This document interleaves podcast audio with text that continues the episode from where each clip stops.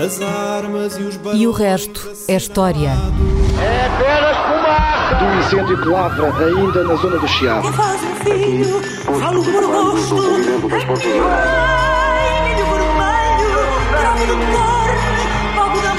Quer transformar este país numa ditadura. Não, não. Com João Miguel Tavares e Rui Ramos. Olá, sejam bem-vindos ao 51 episódio de E o Resto é História, que é para nós um episódio muito especial. Hoje celebramos o nosso primeiro aniversário. O primeiro episódio de E o Resto é História foi emitido a 3 de julho de 2019 e, portanto, estamos todos de parabéns. Parabéns, Rui. Uh, e, e- e parabéns também aos milhares de ouvintes que nos fazem companhia todas as semanas, que nos enviam excelentes perguntas e que têm sido essenciais para o surpreendente sucesso deste programa. Um, na semana passada, eu disse-vos que íamos preparar um episódio diferente e aqui estamos nós a cumprir essa promessa. Mas este episódio diferente tem origem no sítio do costume, ou seja, numa pergunta muito curiosa de um dos nossos ouvintes. No já distante dia 13 de fevereiro, o Cláudio Prado mandou-nos um mail em que dizia apenas isto. Fico curioso em saber a que se referem, na história, as falas e as músicas da abertura do podcast. E nós eh, lemos aquilo e pensámos imediatamente: bom, a história dos vários sons que escutamos no, no genérico do resto da história é um belo tema para guardar para o nosso primeiro aniversário.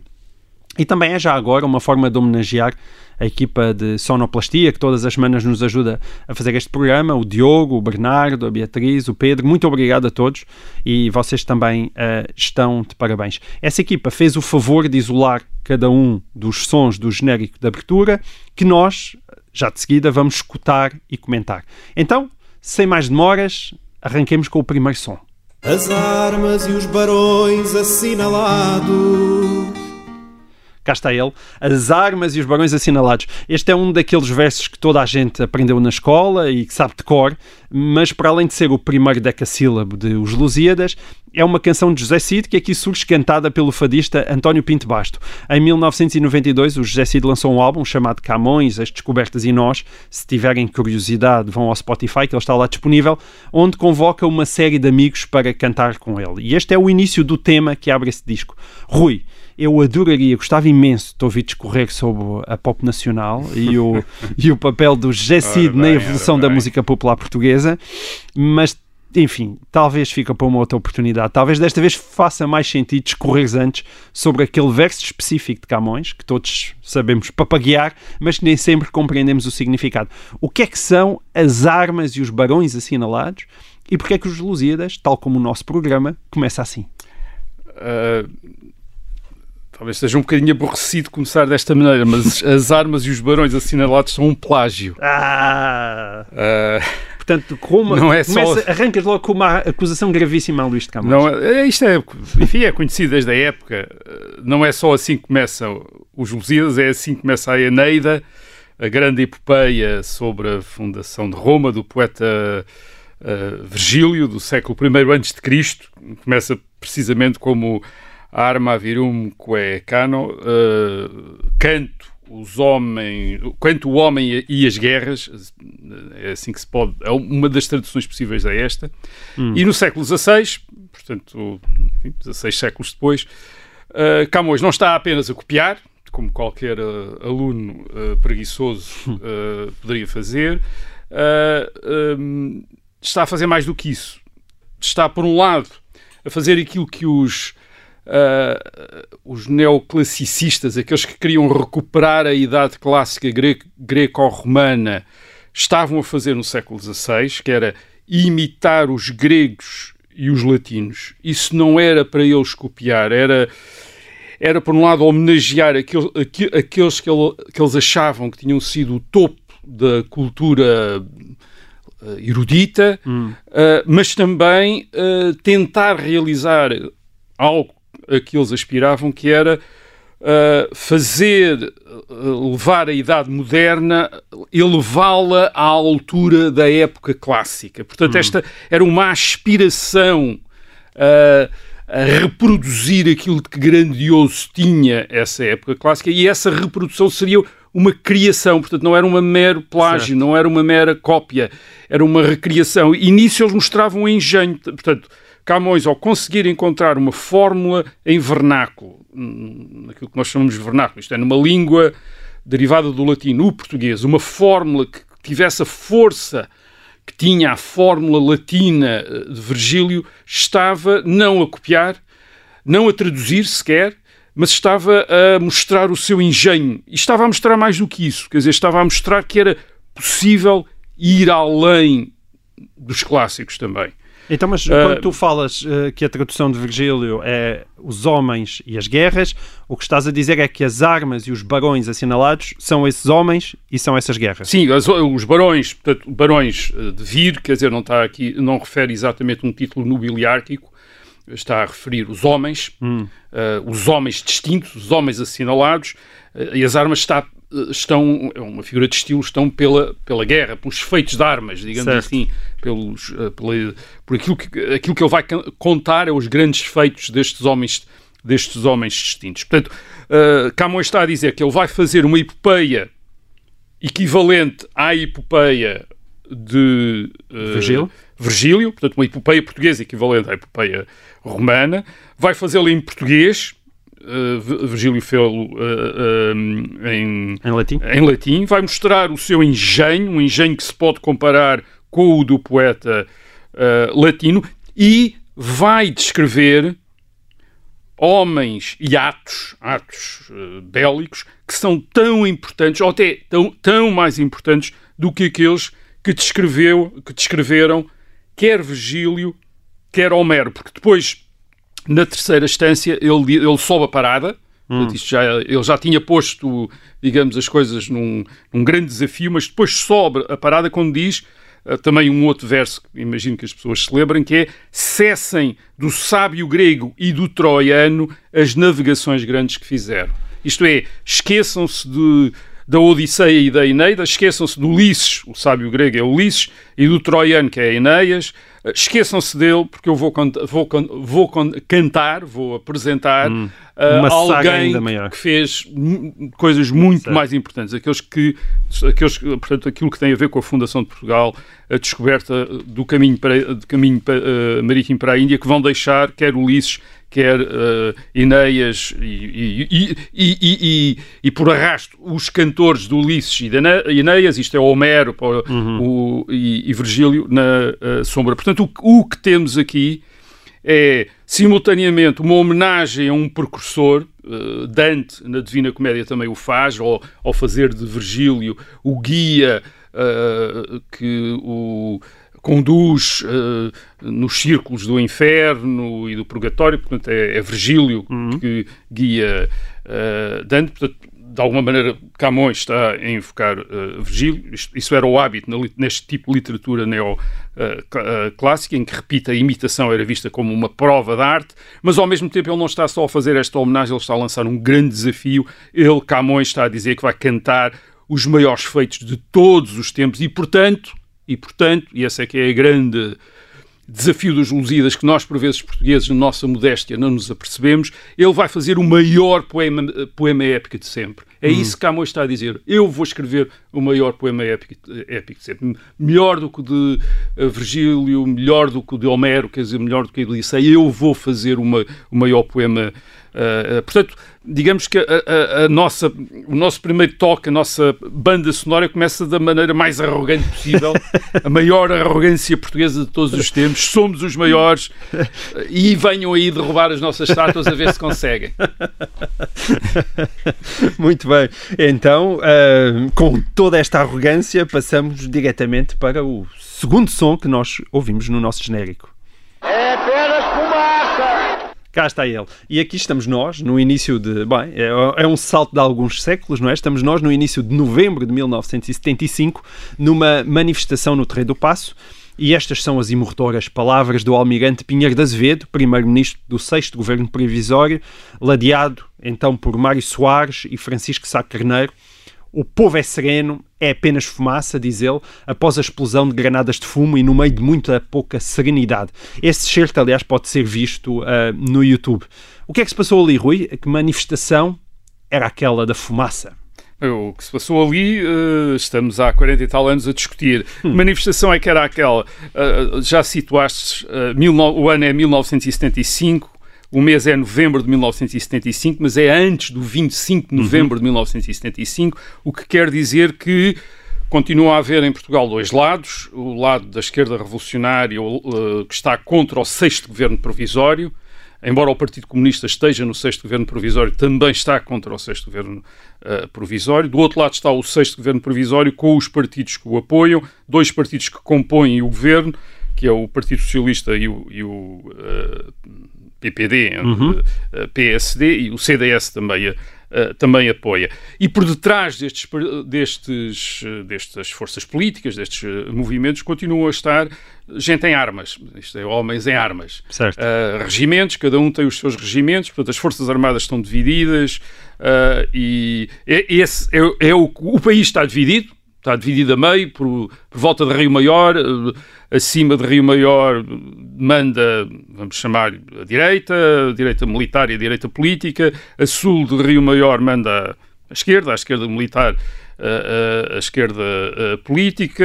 Repito, o governo está de um lado, há muitos comandos militares importantes, como o comando do COPCON, do Hotel Sarava de Carvalho e uma parte do Conselho da Revolução que está do outro, do, do lado da esquerda revolucionária, e depois há um presidente, o Costa Gomes, que ainda se vai descobrir de que lado é que está, ninguém sabe bem de que lado é que está.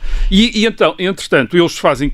Uma das coisas que estão a fazer nesta altura, não, não estão a combater-se, mas estão a medir forças. E, e, uma das, e uma das maneiras de medir forças era fazer comícios no Terreiro do Passo. Hum. O comício no Terreiro do Passo é uma coisa hoje que não se usa, mas usava-se no tempo de Salazar. Salazar fazia comícios. Aliás, quando fazia comícios era no Terreiro de Passo. Porque é uma praça que dá bem para ver dá, o tamanho e, da dava multidão, para o é? governo vir à janela, certo. dava para o Do governo vir à janela, quer dizer, e portanto eles estão a fazer comícios Uh, também no terreno de passo. As televisões iam lá e depois havia grande discussão se a televisão estava a dar o melhor ângulo para hum. mostrar quanta gente é que lá está. Portanto, este é o comício de apoio ao sexto uh, governo provisório. Uh, é, um comício, é, um, é um governo, repito, que sucedeu ao quinto governo de, de do famoso Vasconcelos. Portanto, é o primeiro governo em que o Partido Comunista não domina e, portanto, o Partido Comunista quente, tem tem um pé dentro uh, e um pé fo fora, e, e, e o chefe do governo, o presidente, do, uh, o primeiro-ministro, já então que se chamava primeiro-ministro, tinha deixado de se chamar presidente do Conselho, o, o Almirante Pinheiro da Azevedo era uma das figuras mais castiças da certo. Revolução. E tem uma história também curiosa.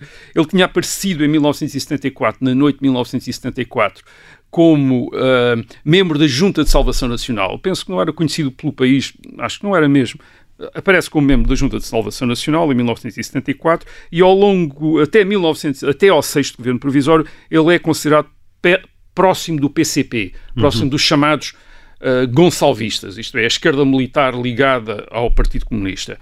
Uh, e até penso que é por isso que é facilitada a ida dele para o governo para uhum. suceder Vasconcelos. Isto é, o PCP julga que tem ali uma pessoa, pelo menos, que é compreensível por, por ele. Ora bem, às vezes diz-se que o cargo faz o homem, e neste caso também aconteceu exatamente isso. Isto é, a partir do momento em que o homem, o nosso almirante, se encontra à frente do sexto governo provisório, torna-se no maior anticomunista que há em Portugal. uh, é uma figura castiça, portanto, resiste ao PC. É uma, o, o, governo é boicotado, o governo é cercado em São Bento por manifestações, é. e em todas essas ocasiões o Almirante Pinheiro de Azevedo nunca deixa de deixar uma frase memorável, quer dizer, quando está cercado Uh, em São Bento diz chateia-me, está sequestrado, chateia-me, está sequestrado, é. vem à janela, aborrece, é? quer que falar com os manifestantes, os manifestantes gritam, tem também uma expressão curiosa que eu com toda a licença, com a licença dos uh, ouvintes, vou dizer, barda merda, é assim mesmo que ele diz, que ele diz às pessoas que lá estavam, que não o deixavam falar, e aqui nesta, neste, neste, neste comício deixa este, o, o povo é sereno, é. isto é só fumaça. Isto eram frases que se repetiam, que, dizer, que durante anos toda a gente repetia uns para os outros como se fossem sketches humorísticos. Uh, ele era de facto um, ele era de facto uma, uma, as revoluções também são feitas disto, havia certo. outros que também as fizeram, mas ele era de facto uma figura muito castiça, era o, o almirante sem medo, Sim. era um frontal, parecia que nunca havia problemas com ele, uh, pôr as coisas todas terra a terra. Uh, no YouTube vão encontrar entrevistas Sim. com ele, vale ele a dizer, bem, agora o costume é Certo. Uh, primeiro faz essas reuniões e depois é que se cumpre as ordens, quer É dizer, mesmo. etc. E portanto ele tinha, ele uh, foi, foi candidato à presidência da, da República várias vezes e depois num- numa dessas vezes até teve um, um acidente uh, cardiovascular, salvo erro, de que E morreu viria- ainda relativamente. é, e morreu início dos rela- anos 80. relativamente, relativamente novo. Era bastante, é, tinha-se tornado bastante popular precisamente por este, por este Aliás, jeito chegou que a ele ser tinha. candidato também Sim. à presidência da República. E, e com uma votação apreciável, mesmo quando Certo. estava já no hospital, ainda teve uma, uma votação, Hum. penso que nos dois dígitos, não estou eh, Sim. enganado. Quer dizer, era, era um personagem truculento, violento, ele deu uma, ele- o, Mário Soares conta isso, ele che- chegou lá, a primeira conversa que teve com o Mário Soares, disse-lhe, o- se não estou enganado, disse, bem, o senhor, Mário Soares, tem de ser Primeiro-Ministro. Ele disse, eu não, não quero ser Primeiro-Ministro. Se não quer ser Primeiro-Ministro, fica já preso aqui, mando já prender, etc. E ele, o Mário Soares diz ao, ao senhor Almirante, isto não faz sentido nenhum, então ou eu sou Primeiro-Ministro ou preso, quer dizer, mas como é que é? Quer dizer, eh, enfim, e ele depois ele diz, desculpe lá, desculpa os meus modos, não era isso que eu queria dizer, e pronto, Muito bem. era assim que ele era. Vamos então ao terceiro som. do incêndio que lavra ainda na zona do Chiado. Cá está. Incêndio do Chiado. Esta é uma referência a esse terrível incêndio que deflagrou a 25 de agosto de 1988 nos então armazéns Grandela, onde hoje se situa em parte o centro comercial Armazéns do Chiado, na Rua do Carmo. Ah, se nós pensarmos que o Complexo das Amoreiras foi inaugurado no final de 1985, ahm, Rui, achas que este incêndio de 1988 marca também o fim de uma era com a ascensão de um Portugal novo rico, que foi a correr para os centros comerciais periféricos e abandonou as lojas de rua? Quer dizer, este Chiado de 88 já não tinha nada a ver com o antigo Chiado dessa de Queiroz ou de Fernando Pessoa, não é? É, é- é verdade, foi, um- foi um incêndio bastante simbólico. Uh, aliás, uh, uh, se não estou em erro, foi também uma das, um dos acontecimentos que pôs Portugal nos, no- uh, nos noticiários europeus. Certo. Eu, em 1988, neste, neste mês, por acaso, não estava em Portugal, uh, e lembro-me de. de, uh, ao pequeno almoço, onde eu estava, toda a gente vir ter comigo dizer Lisboa está a arder, o centro de Lisboa está a arder, uma coisa Sim. assim, enfim, era só o Chiado, não era o centro, mas era só aquela, era aquela rua do Chiado, eh, não era, não era o, o centro de Lisboa, mas, mas deu essa impressão, ao ver as imagens, isto é, de que alguma coisa estava a acabar, isto é, de que alguma coisa, alguma coisa já tinha acabado, quer dizer, o, o Chiado já não era o Chiado há muitos anos atrás Hum.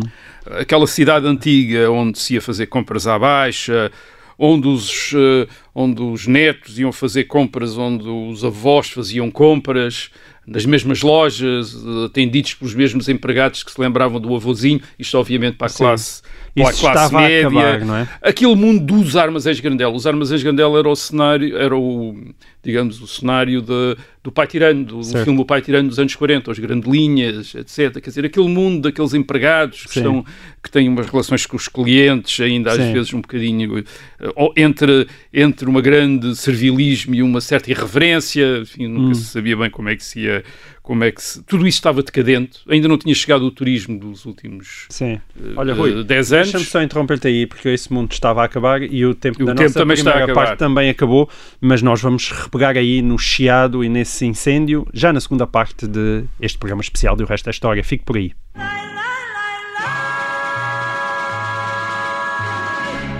Olá, sejam bem-vindos de volta a esta segunda parte do programa de especial de aniversário do Resto da História. Nós estávamos em pleno chiado e tu estavas a retratar um mundo que acabou, já não existe. O mundo que tinha acabado, não acabou com o incêndio, tinha acabado antes do incêndio já, é bom salientar isso. Uh, os- o- a Baixa já tinha um aspecto muito desertificado e degradado no- em meados dos anos 80, em meados dos anos 80 e o, o, o incêndio... Tinha dos na altura e deixou, entretanto deixou de ter, mas Uh, e ainda não era continuou a ter, tempo, é? e continuou Certo, a ter até há pouco tempo. Até ao pós-Troika, e esperemos, enfim, esperemos que agora... Não volta. Sim, hoje em dia com a Covid, se lá forem, também tem o Covid, mesmo não- aspecto. Exatamente. As coisas agora estão pintadas, eh, as fachadas, antes nem sequer, nem sequer eh, estavam. E sim, e, e havia também um outro pormenor que tinhas reparado, é que o incêndio destes armazéns...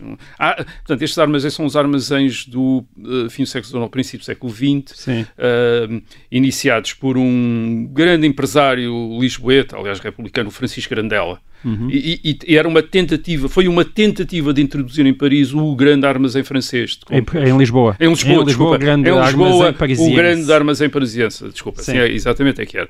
Uh, uh, introduzir Paris em Lisboa. Aliás, há uma loja que se chama Paris em Lisboa ali perto. Uh, pôr Paris em Lisboa. Portanto, nessa altura já Paris não estava em Lisboa e já Paris provavelmente não era bem Paris, e isto coincidiu com, o incêndio coincidiu precisamente com uma nova cidade.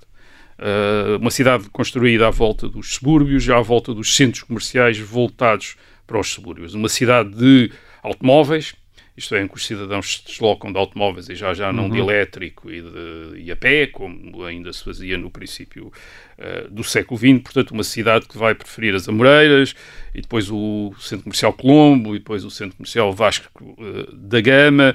Uh, é essa cidade da transição dos anos 80 para os anos 90, que são a segunda grande época de crescimento económico Uh, em Portugal na segunda metade do século XX, isto é, portanto, temos uma época nos anos 60, depois hum. temos aquela interrupção nos anos 70 com a crise do petróleo, a própria Revolução do 25 de Abril, uh, as, os períodos de ajustamento com o, com o Fundo Monetário Internacional.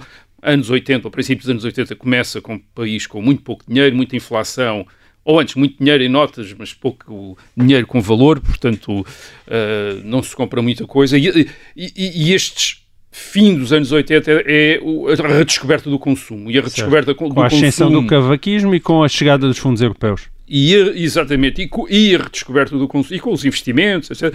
E certo. a redescoberta do consumo não se faz no comércio tradicional, uh, e este incêndio do, dos armazéns Grandela é, é, é, é simbólico por isso, isso. faz-se já nestas novas...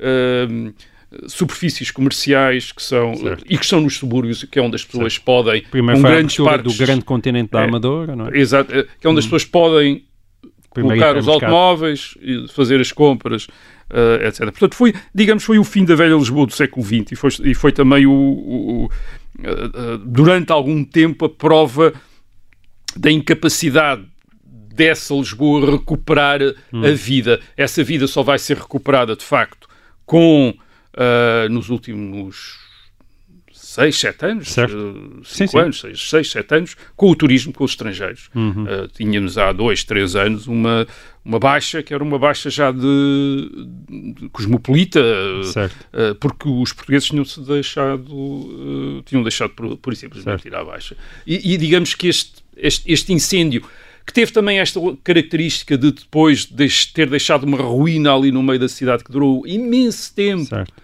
a ser completada, porque os planos, havia um plano, depois havia outro, depois aquilo não funcionava, hum. depois quem é que, é. o que é que se devia fazer. Portanto, ficaram ali as ruínas durante imenso tempo a significar, quer dizer, uma certa uh, dúvida um, um, um, sobre, sobre o que fazer exatamente com a cidade. Isto é, reconstruir ali qualquer coisa, não reconstruir o quê, fazer o quê. Portanto, aquilo ficou. Uh, se nós quisermos fazer interpretações simbólicas do incêndio e das suas consequências, bem, estaríamos Sim. aqui durante muito tempo. Mas até acho que o Marquês Pombal foi mais rápido após o terremoto de Lisboa, não é?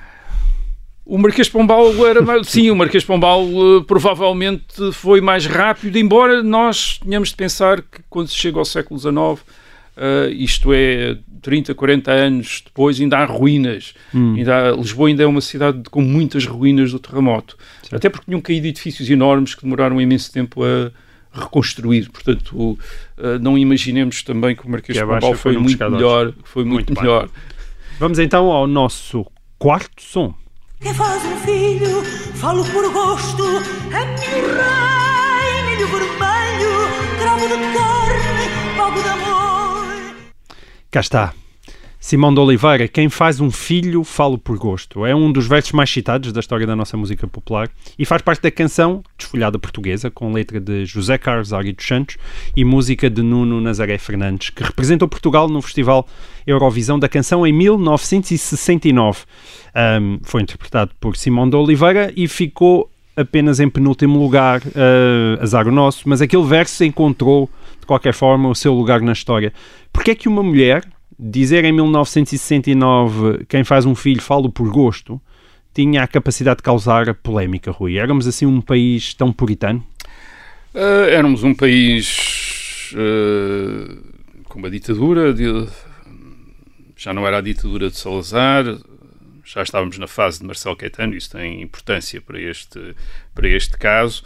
Mas não, não éramos assim um país tão puritano, porque umas, uns anos antes tínhamos andado nos cafés e nos salões, todos muito excitados, a comentar o escândalo dos Ballad Rose, hum. quer dizer, isto é, da prostituição infantil que envolvia, ou mais ou menos infantil, uh, adolescente, que envolvia altas uh, figuras altas, que se dizia envolver altas figuras do Estado, incluindo ministros. Uh, quem queria saber notícias disso não lia os jornais portugueses, mas lia os jornais estrangeiros, onde uhum. isso era transmitido. Aliás, é por causa deste episódio que Mário Soares é preso e deportado para São Tomé, uma vez que ele é acusado de ter passado informações, ele, que era um advogado da oposição, conhecido, Sim. ter passado informações para uh, a imprensa estrangeira sobre, sobre este caso. O Bala Rose também merece, se calhar, uma conversa mais demorada um dia. É, é, é, é, um caso curioso, porque é. depois até houve um editor, depois de 1974, o Fernando Ribeiro de Mel, Exatamente. que se apoderou do processo e publicou, e publicou na, o na processo Afrodite. Com, na Afrodite com os nomes uh, riscados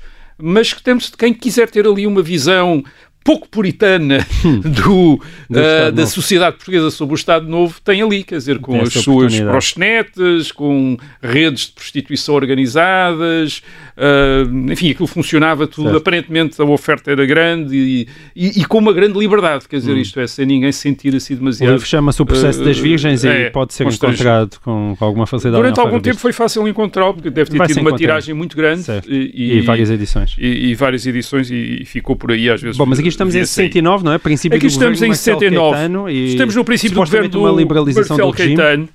Estamos naquela fase ainda de liberalização do, do, regime, que ainda se fala da primavera, da famosa hum. primavera marcelista. Há aqui, da parte do Marcelo Caetano, um, um esforço duplo. Um, uh, uh, por um lado, ele quer uh, mostrar que as autoridades, perante aquela vaga de contestação que agita o mundo, então, sobretudo o mundo estudantil, houve greves em Coimbra em 1969, obviamente greves uh, estudantis e manifestações estudantis em França, maio de 68, nos Estados Unidos, etc, etc, mas também houve cá. Portanto, ele, por um lado, quer mostrar que há autoridade, mas também quer mostrar que essa autoridade não é uma autoridade de cara de pau, é uma autoridade aberta, e que se pode abrir a, a, a uma certa irreverência. Certo. E a televisão começa a dar os sinais disso. Uhum. Uh, dá os sinais disso com programas como o Zip Zip, do Raul Solnado, Carlos Cruz e o Fialho de Oliveira, que é um. Todas, enfim, hoje em dia já há, já, já há muitas gerações depois, mas em determinada altura toda a gente se lembrava deste, deste programa, certo. mas não seja pelo uh, Raul Solnado, que era a, figura, a grande figura do, do humor, humor português da, uh, naquela, naquela altura, uh, e a desfolhada de alguma maneira faz parte deste, deste jogo, digamos hum. assim.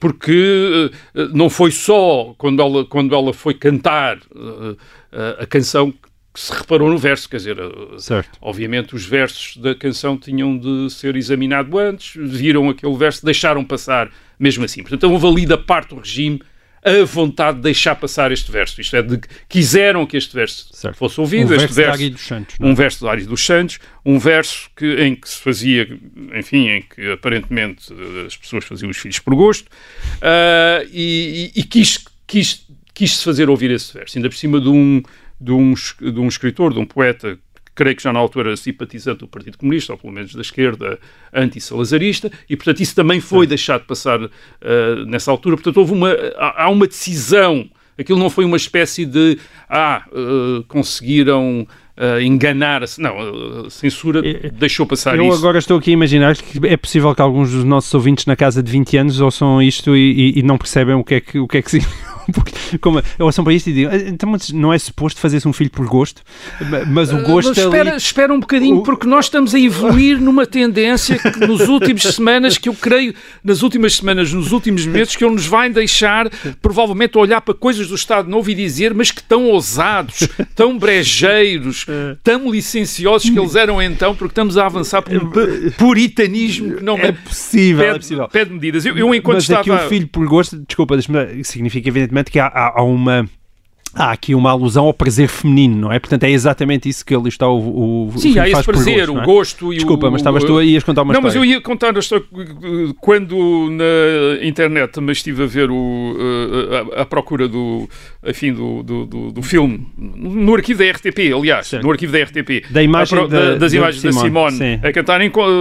Depois eh, interessei-me por exemplo, encontrei também o Pedro Homem de Mel eh, a ler na RTP Sim. numa sessão o, o seu poema ao rapaz da camisola verde, uh, que também é de agosto de 1900, e- numa gravação de agosto de Sim. 1969. que é, tem claramente uma leitura homossexual, que E depois mais tarde foi gravado também por Freire Armando da Câmara, uma canção famosa que é a Amália Exatamente, e que também deixou, e estava lá todo o país oficial, Certo. e toda a gente, e, todo, e acho que ninguém tinha dúvidas sobre.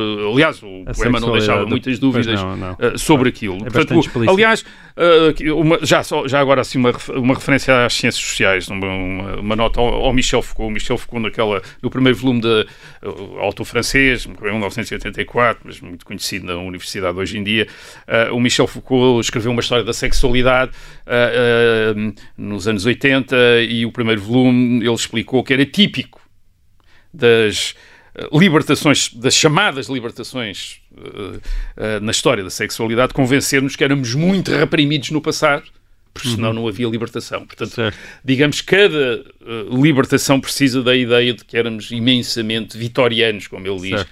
e reprimidos no- eh, para, para sentirmos a libertação com um entusiasmo eh, ainda maior. Quando, por vezes, o que se passa é substituição de repressões por Claro. outras, como, a como agora, por exemplo, a que estamos a ver atualmente, atualmente em que há um, um novo condicionamento que provavelmente há 20 ou 30 ou 40 anos seria visto como a instauração de uma nova idade puritana Certo. e vitoriana e, portanto, uma, uma regressão. Mas nos, está-nos a ser apresentado outra vez como uma espécie de, de, eh, li- eh, libertação. Mas, enfim, como nós, nós falamos do passado e não do presente, eh, avancemos. Avancemos então para o som número 5. Aqui, posto de comando do movimento das Forças Armadas. Esta é a frase de abertura do primeiro comunicado dos militares que fizeram 25 de abril de 1974, que foi lido pouco depois das 4 da manhã no Rádio Clube Português pelo jornalista Joaquim Furtado. Um, era ele que se encontrava de serviço nessa noite quando os estúdios foram invadidos pelos militares do MFA. Quando ouvimos o curto comunicado na íntegra, temos de prestar eh, tributo à sua moderação, Rui. É um apelo à calma, que as pessoas fiquem em casa e à ausência de conflito. Diz coisas como: esperamos sinceramente que a gravidade da hora que vivemos não seja tristemente assinalada por qualquer acidente pessoal, ou apelamos para o bom senso dos comandos das forças militarizadas no sentido de serem evitados quaisquer confrontos. Ah, há que evitar a todo custo divisões entre os portugueses e há ainda a referência à expressão à, expressa preocupação de não fazer correr a mínima gota de sangue de qualquer português. Ah, Diz-me, Rui, um historiador lê isto com alguma surpresa ou esta linguagem pacifista é normal num golpe de Estado? Isto dá vontade de dizer, como ao Júlio Dantas, como são diferentes as revoluções em Portugal. Eh, i- isto diz-me alguma coisa, eh, pessoalmente. eu acompanhei a emissão, era muito novinho, mas eu acompanhei uma parte da emissão na rádio durante este dia, 25 de abril de 1974. Ouvi muitos destes comunicados. E penso que ouvi muitos destes comunicados, como a maior parte dos eh, portugueses ouviu, isto é, sem saber bem que é que estava a passar, Sim. o que é que se eh, o que é que se queria, para onde é que se, para onde é que se estava a caminhar, a, a- a caminhar nos sítios onde nós estávamos. Eu não, eu não vivia em Lisboa, não estava a acontecer nada. Eh, e, sobretudo, eu vivia num país onde, onde tinha 11 anos, onde tinha a impressão, e já lia jornais, até comecei a me interessar por, o meu, o, meu, o meu interesse por história começou em grande parte pelo, pelo- pelos jornais. Foi os jornais que me começaram a fazer interessar por história. E, e uns meses antes tinha havido uma guerra no Médio Oriente, a Guerra de Outubro, entre Israel e os árabes, e eu tinha seguido, eu, como muitos colegas meus da mesma idade, tínhamos seguido as operações militares pela, pela, pela imprensa e, portanto, tínhamos habituado a ver os jornais. E isso tinha dado-nos um contraste muito grande entre um, país, um mundo em que acontecia determinadas coisas e um país onde não acontecia nada. Isto pode parecer estranho a alguém que hoje me se lembra bem, mas Portugal estava em guerra em eh, Angola, Moçambique e na Guiné. Só que a guerra em Angola, Moçambique e na Guiné, na imprensa portuguesa, apareciam uns quadradinhos muito pequeninos lá no- na última página com os, os nomes daqueles que tinham uh, morrido em combate. Portanto, era uma guerra que não estava muito visível. A guerra israelo-árabe estava muito uh, uh, mais visível do que a guerra visível. Bem, este dia, este dia 25 de Abril, é um dia que, nesta época, para muita gente e durante muito tempo, dividiu o tempo. Lembro muito frequentemente nas conversas, quando nós dizíamos lembras-te que fomos não sei aonde, mas quando é que fomos? Foi antes do 25 de Abril ou foi depois Certo. do 25 de Abril? O 25 de Abril era aquela marca, era aquela marca, eh, mas no próprio dia, isto é, no próprio dia, como já disse ao princípio, foi um bocadinho um mistério. Isto é, quem é que era o MFA? Movimento das Forças Armadas. O Movimento das Forças Armadas não diz nada, diz que há um movimento das Forças Armadas. Uh, quem é que estava à frente do movimento das Forças Armadas? Aquilo era anónimo, rigorosamente anónimo, nem um nome, não sabia. Uh, o que é que queriam fazer exatamente? Também não era claro ao princípio, houve muita gente que pensou que era de um A, havia aquela gente que pensava que ia para tornar a ditadura, a ditadura não era suficientemente ditadura, era preciso torná-la ainda mais, Mais forte, musculada. ou então era, era preciso acabar com a ditadura, também ninguém sabia. Que... E quando aparece aquelas imagens, o jovem capitão no lar do Carmo, ninguém sabe o que é que é o jovem capitão, nem exatamente o que é que é o- quem é que está por detrás dele, aliás, é uma das questões que, Eh, de- é uma das questões que Marcelo Caetano constantemente coloca, que é hum, estou a falar com quem? Eu estava a falar com... O, o que espanta hoje, precisamente, é o lado ordeiro destas eh, comunicações. Eh, calma, eh, autoridade, ordem. e lembro-me muito bem, isto é curioso, porque à noite, nessa noite de 25 de Abril, o meu pai levou-me uh, pela primeira vez a ouvir um- algo que ele ouvia toda, frequentemente, que era a Rádio Voz da Liberdade. Sim. Já aqui falámos Com Manuel Alegre. com Manuel Alegre. E Manuel Alegre, que eu ouvi Que é pela primeira vez nessa noite, está, era, estava absolutamente exaltado. Isto é, o Manuel Alegre, e pedia a toda a gente para sair à rua, para atacar, não sei já o quem e o quê, quer dizer, para derrubar, já também já não sei o quê e o quê, mas numa exaltação medonha, e era o contraste total com aquilo que estava No comunicado do num, MFA. num país em revolução, portanto, Manuel Alegre também à gel, num país em revolução, na rádio e na televisão, que era fiquem em casa, não saiam, a polícia fique quieta, eh, cumpram as ordens das Forças Armadas, estejam todos tranquilos e quando, eh, e quando nos. Portanto, a, a grande preocupação é dar sempre esta impressão de controle, de tranquilidade. Ah, os, of- os oficiais, quando há, muito ao fim da noite aparece a Junta de Salvação Nacional, os oficiais generais, foram os primeiros caras que nós ah, vemos identificados. O general Spínola, Fardado, o general Costa Gomes Acevil, ah, o Almeirante Pinheiro de Azevedo, o general Carlos Galvão de Melo e por aí fora, eles dão também a mesma impressão. Isto é uma impressão de uma grande calma, Uh, sim, aí já percebemos, vai haver liberdade, vai haver eleições, mas na ordem e uh, respeitando a integridade territorial da pátria. Quer dizer, isso. E, e aí percebemos o que é que se estava a passar. Quer dizer, isto é uma revolução que acontece num país que está em guerra, isto é, que tem operações militares na Guiné, em Angola e Moçambique, e que, e que, portanto, não pode entrar em caos. Isto é, o caos seria uh, fatal. É, é necessário a ida- dar a ideia de que as coisas estão totalmente sob controle. Era uma revolução, portanto, num país que estava em três continentes, tinha quase 200 mil homens em armas em, em três frentes de combate uh, e, portanto, o grande risco era dar a ideia de que, se- de que isto se estava a A desintegrar. desfazer, Portanto, a preocupação era a unidade uh, e evitar qualquer divisão. Essa era nitidamente a, a a maior preocupação de quem fez a revolução na, na, na- naquele dia. Nós, hoje, que estamos habituados a um país europeu, este retângulo europeu, às vezes não nos apercebemos Certo. destes, desta outra dimensão do país. E assim termina esta segunda parte e o resto da história. Mas, mas, mas, como este é um programa especial, vamos ter uma terceira parte. Até lá.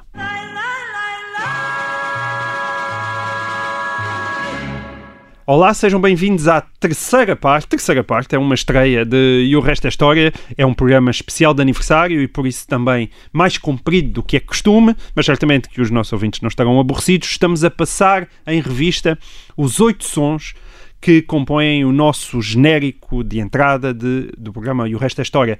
Vamos então para o som número 6 e vai ser um grande golo. Cá está, não podia faltar um cheguinho a futebol.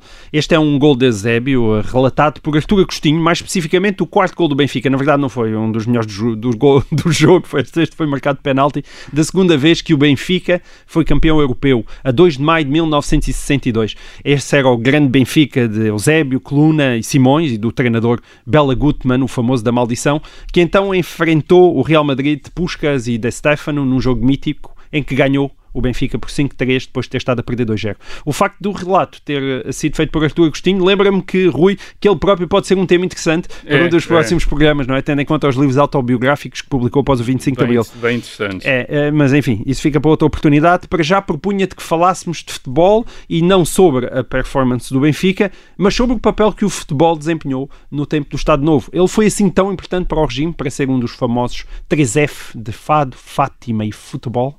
Foi fundamental, foi fundamental para o Estado Novo, foi fundamental para o atual regime. Quer dizer, os três certo. Fs não é acabaram, não, os três Fs não são uma característica do Estado Novo, são uma característica de, de vários regimes e de várias uh, situações, porque o fato, futebol e Fátima foram os primeiros grandes objetos de atração de massas e os primeiros grandes temas populares da rádio e da televisão. Portanto, hum. foi, e foram também formas de, de, as grandes formas de projeção de Portugal no exterior. Isto é, tiveram estas três características. É, foram grandes fenómenos de massas, foram a base da cultura audiovisual em Portugal e foram a projeção de Portugal uh, no, no, no, uh, Internacionalmente, sim. O, o, o Fado era o único, Amália Rodrigues tornou-se nossa primeira artista certo. com projeção internacional. E Fátima, Fátima era um dos maiores, tornou-se um dos maiores santuários europeus em meados do século XX uh, e o futebol ganhou campeonatos nos anos 60. Era o hockey patins e, e, o futebol. O futebol eh, mas ganhou campeonatos e, portanto, há uma cultura popular e radiofónica. Campeonatos europeus, não é? E, uh, campeonatos europeus. Uh, há uma cultura popular e radiofónica que foi e televisiva depois que foi constituída à volta destes três destes três grandes uh, atividades e isto, isto tornou-se tão grande tão grande que quase que permitiu alguns exageros por exemplo o Jorge Botelho Nis que era o, o diretor o dono do Rádio Clube Português costumava dizer que se em 1910 portanto, quando foi proclamada a República, já houvesse futebol, e talvez televisão, admitamos nós também agora aqui, não teria havido República. Isto é, as pessoas teriam ido para os campos de futebol, não teriam ido para os comícios do Partido Republicano. O que é que ele está a dizer? Ele está a dizer é que o clubismo futebolístico substituiu o clubismo político certo. que caracterizou uma cidade como Lisboa nos anos de 1910. Aliás, o clubismo futebolístico articulou-se também com o bairrismo, Hum. Isto é, os clubes dos vários bairros e das várias vilas e cidades. Uh, com as classes sociais, havia clubes também de determinadas certo. classes sociais e classes profissionais também. Isto é, associados a fábricas, por exemplo, no Barreiro, as fábricas da CUF, havia clubes operários, havia clubes de gente de bem. Portanto, permitiu a uma sociedade expressar-se e entrar em luta certo. entre si. Uma espécie de mais tribal, ou é? menos pacificamente. E o Eusébio, finalmente, eh, eh, ainda tinha a outra característica, que era também de corresponder um bocadinho àquele modelo da sociedade multirracial, antirracista, do Estado Novo. O Estado Novo, nesta altura, é muito antirracista. Nas escolas, então, havia um combate contra Sim. quaisquer. Pelo menos a nível, uh, de, a nível ah, simbólico. Si, é? Sinais. Bem, era um nível simbólico que funcionava mesmo, certo. que funcionava também, atendendo à quantidade de jogadores que vinham do ultramar. Eh, claro que o Estado Novo era antirracista para manter o domínio colonial, colonial isto é, claro. portanto, tinha-se feito antirracista para provar que uh, havia igualdade entre as pessoas nos territórios que mantinha em África, ao contrário do que dizia as Nações Unidas. Mas quem cresceu sob o Estado Novo nesta época teve o Eusébio no futebol, o Chibanga no Toreio, o Eduardo Nascimento e o do Ouro Negro na canção, o Mário Domingos na literatura, os deputados africanos da Assembleia Nacional e depois todos aqueles militares uh, africanos, como a Marcelino da Mata, que eram condecorados, e nos livros da escola tinha uma série de heróis que eram heróis uh, locais. locais. O, lembro do Aniceto Rosário, que tinha morrido a combater por Portugal quando Goa tinha sido uh, ou Goa ou anteriormente uma, umas localidades indianas tinham certo. sido invadidas e que nos eram dados como o grande, o grande herói Muito português. Bem. Isto é, os grandes heróis portugueses com que eu uh, cresci nos anos, fim dos anos 60 princípios dos anos 70 eram todos como Eusébio. Pois bem, ficas também a saber, Rui, que o meu irmão queria que eu me chamasse Chibanga. Portanto, Ora bem, um imagina, eu nome, nasci em 73, portanto imagina o que se perdeu. Chibanga Tavares, quer dizer, Chibanga, pá. tinhas, tinha um, tinha- agora tinhas um Isto nome. sim, era, tinha um um nome. nome que era apropriação cultural ainda, eras capaz de ser derrubado com alguma, Como como alguma estátua. como alguma estátua. Vamos então ao sétimo som. É uma casa portuguesa, com certeza. É com certeza uma casa portuguesa. A Grande Amália dispensa apresentações, portanto continuamos no Estado Novo, não só por o fato de ser um dos três F que acabámos de referir, mas também porque de, de cada vez que se quer escolher uma canção que retrate uma certa mitologia do Estado Novo, essa escolha recai inva- invariavelmente sobre uma casa portuguesa. Um, o- o- a canção Uma Casa Portuguesa foi gravada por Amália em 1952, tornando-se um sucesso internacional, mas a canção nasceu em Moçambique. Amália não foi sequer a primeira a interpretá-la, mas sim uma cantora chamada Sara Chaves, e essa canção tem letra de Reinaldo Ferreira, que é filho do famoso repórter X, talvez um dia também podemos dele. falar dele. Isto só daqui nascem mais sete programas. E do jornalista e autor de peças de teatro de revista Vasco Matos Sequeira. A música é de Artur Fonseca e a intenção original, diz-se, não era propriamente fazer uma apologia do Estado Novo. Ah, diz a lenda, e esta história foi contada pelo Nuno Pacheco no Jornal Público, que os autores da letra estariam num hotel de Lourenço Marques a ensaiar versos pornográficos quando o autor da música os chamou à razão, alertando-os para o facto de estarem numa respeitável casa portuguesa. E assim, seja por ironia ou, ou não, acabámos com versos como a alegria da pobreza está nesta grande riqueza de dar e ficar contente e outros que tais, igualmente capazes de encaixar no, no famoso adágio do pobrete, mas alegrete. Hum, Rui, Tu dirias que uma casa portuguesa traduz bem essa ideia de, que um, de um país conformado com a sua própria portuguesa? E Portugal era, era isso nos anos 50 do século XX? Há um paradoxo na Casa Portuguesa. Portugal, nos anos 50, já não estava conformado com a sua própria eh, pobreza. Foi precisamente nos anos 50 e nos anos 60 que Portugal saiu da pobreza. O mundo mudou, eh, abriu-se no pós-guerra em relação aos protecionismos dos anos 30 e permitiu aquilo que iriam ser as causas do enriquecimento em Portugal. A imigração, por um lado, para a maior parte das pessoas, as exportações, a industrialização e as exportações ligadas aos mercados externos, sobretudo depois da, da adesão de Portugal à EFTA em 1960, e o turismo.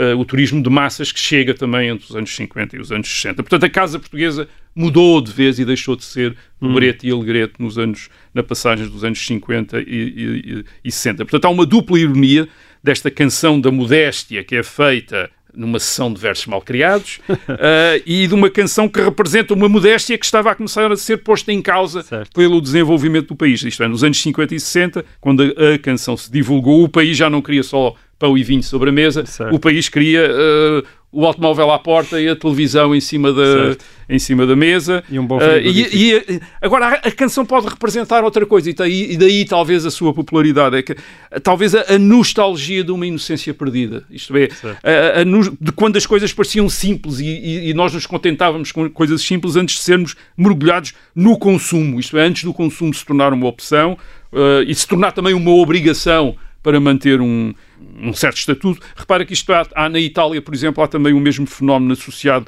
aos filmes neorrealistas, em que também há uma espécie de estética da pobreza que depois é contrastada com, para criticar a sociedade industrial e consumista dos anos 60 e 70. Isso, por exemplo, é muito nítido em Pier Paolo, no cinema de Pier Paolo Pasolini, em que ele faz muito esse contraste entre a Itália ainda pobre, mas genuína. uh, Certo. e ele não é um fascista, é um antifascista. Estamos a falar de, de alguém, de alguém que, é um, que é um comunista, aliás. Mas ele ainda faz esse contraste entre essa Itália pobre, mas genuína, ainda não prisioneira das multinacionais, dos Certo. consumos, e depois a outra Itália americanizada, a Itália da democracia cristã, etc. Obviamente, para grande infelicidade dele, os, os italianos nunca tiveram a mínima dúvida sobre a Itália que, eh, preferiam. preferiam, Era, não é? era a Itália das, dos automóveis, era a Itália das televisões, era a Itália do- dos bons apartamentos, não era a Itália das doenças, não era a Itália da polenta, não era a, Itália dos bairros de lata. Exato. É, porque quando há... A, a pobreza é só alegre para quem vê de muito, de muito longe. Exatamente, é isso mesmo.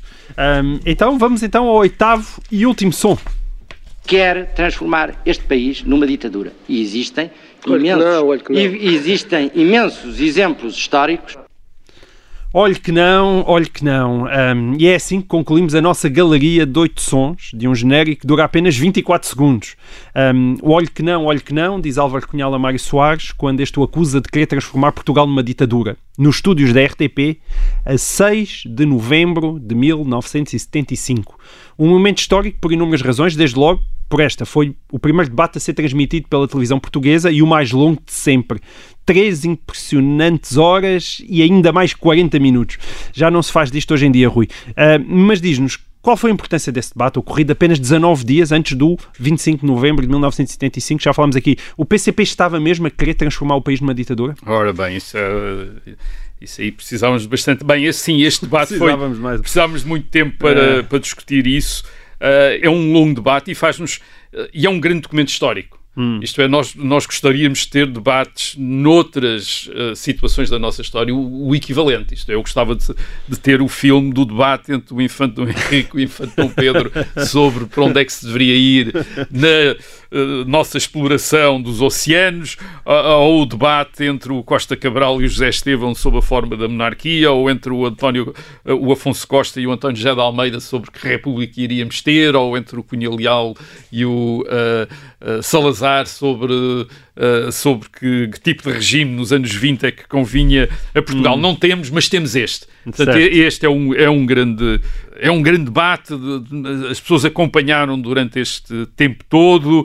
Ah, noutros países, obviamente, se isto tivesse acontecido noutros países, havia para aí uma quantidade de teses de doutoramento, livros e artigos sobre este debate. Aqui Sim como é Portugal, nós não temos muito mais coisas que fazer do, do, que isso, mas há algumas histórias engraçadas que o próprio Mário Soares conta. Eh, ele, obviamente, estava consciente da importância enorme deste debate e estava preocupado em preparar-se. Então, parece que havia lá uma equipa a tentar prepará-lo sobre finanças, sobre isto, sobre aquilo, até encontrar alguém que eu creio, estou a citar de memória, que era o Vitor Cunharria, que, que lhe diz: Mas o que é que o senhor está aqui a fazer? Ah, estou aqui a estudar as coisas. E ele diz: Ó oh, homem, vá para casa vá dormir, quer dizer, vá dormir.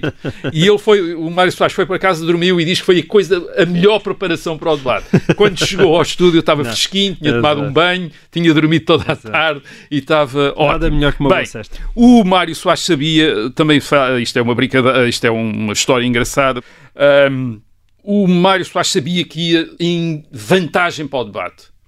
Porquê?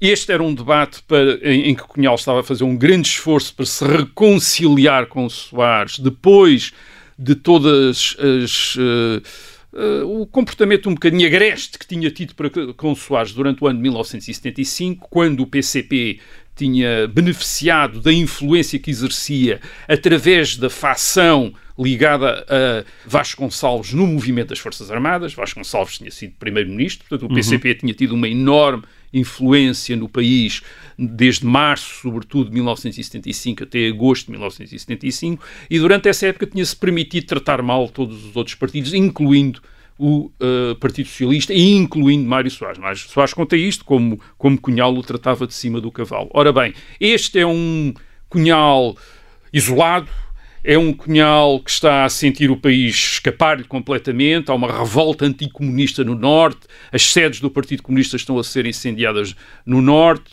Cunhal sente que está a ser isolado e, portanto, isto é uma tentativa de aparecer um Cunhal simpático para com Mário Soares. Sorridente, cordato, ponderado, moderado, etc.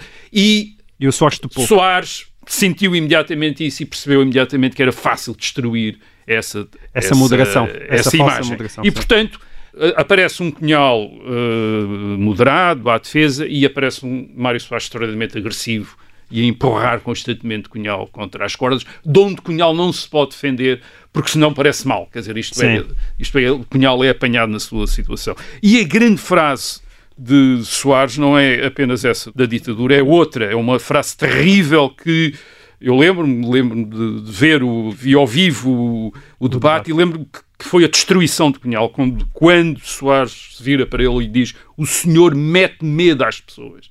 Eu estou a citar de memória, mas penso que a memória não hum. O senhor mete medo às pessoas. E viu-se Cunhal sem saber o que é que havia a dizer. Isto é hum. completamente contra a parede. Quer dizer, o senhor mete medo às pessoas. Uma frase terrível, uma coisa terrível para dizer, e era o grande problema de Cunhal. Portanto, metia medo às pessoas. Em novembro de 1975, o Dr. Álvaro Cunhal metia medo, metia medo, metia medo, porque tinha a influência enorme que ainda mantinha nos militares, tinha a União Soviética por trás, tinha de facto a ideia que queria instaurar uma ditadura em Portugal, como Sim. é óbvio. Era a opção dele.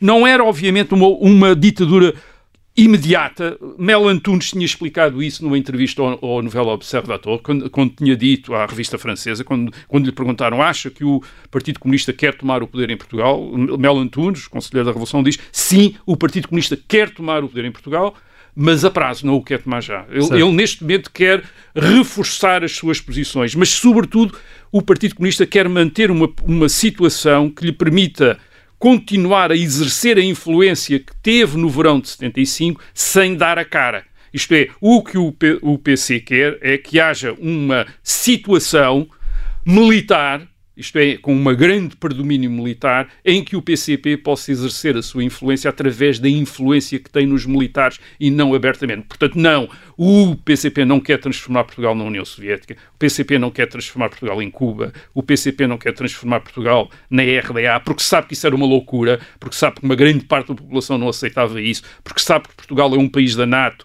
e um país dependente do mercado comum e, portanto, seria destruído Hum. para aí em num mês.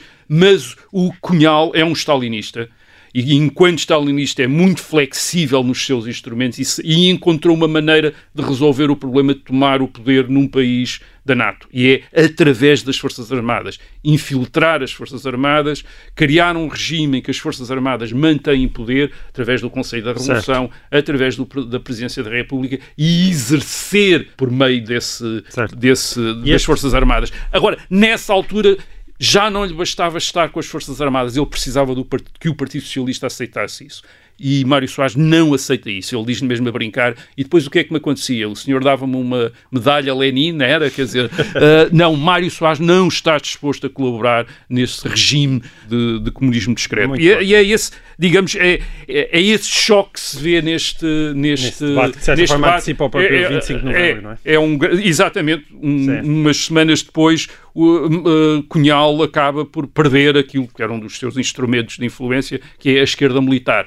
Ainda tenta manter-se agarrado depois ao Conselho da Revolução, à Presidência da República, quando Uhum. ela é exercida pelo general Lianos, mas nitidamente em perda. Muito bem. A, a força do PC, que tinha tido apenas 12% nas eleições para a Assembleia Constituinte em 25 de abril de 1975, a força do PC era as Forças Armadas. Certo. E a influência que tinha nas Forças Armadas. O PC, como diz Mário Soares, tinha constituído em Portugal um partido militar. E era esse partido militar que ficou destruído em abril, em, em novembro de 1975.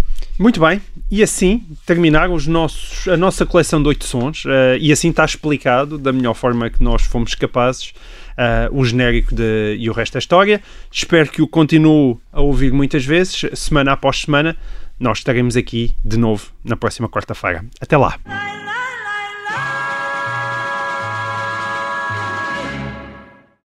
Obrigada por ter ouvido este podcast. Se gostou, pode subscrevê-lo, pode partilhá-lo e também pode ouvir a Rádio Observador online em 98.7 em Lisboa e em 98.4 no Porto.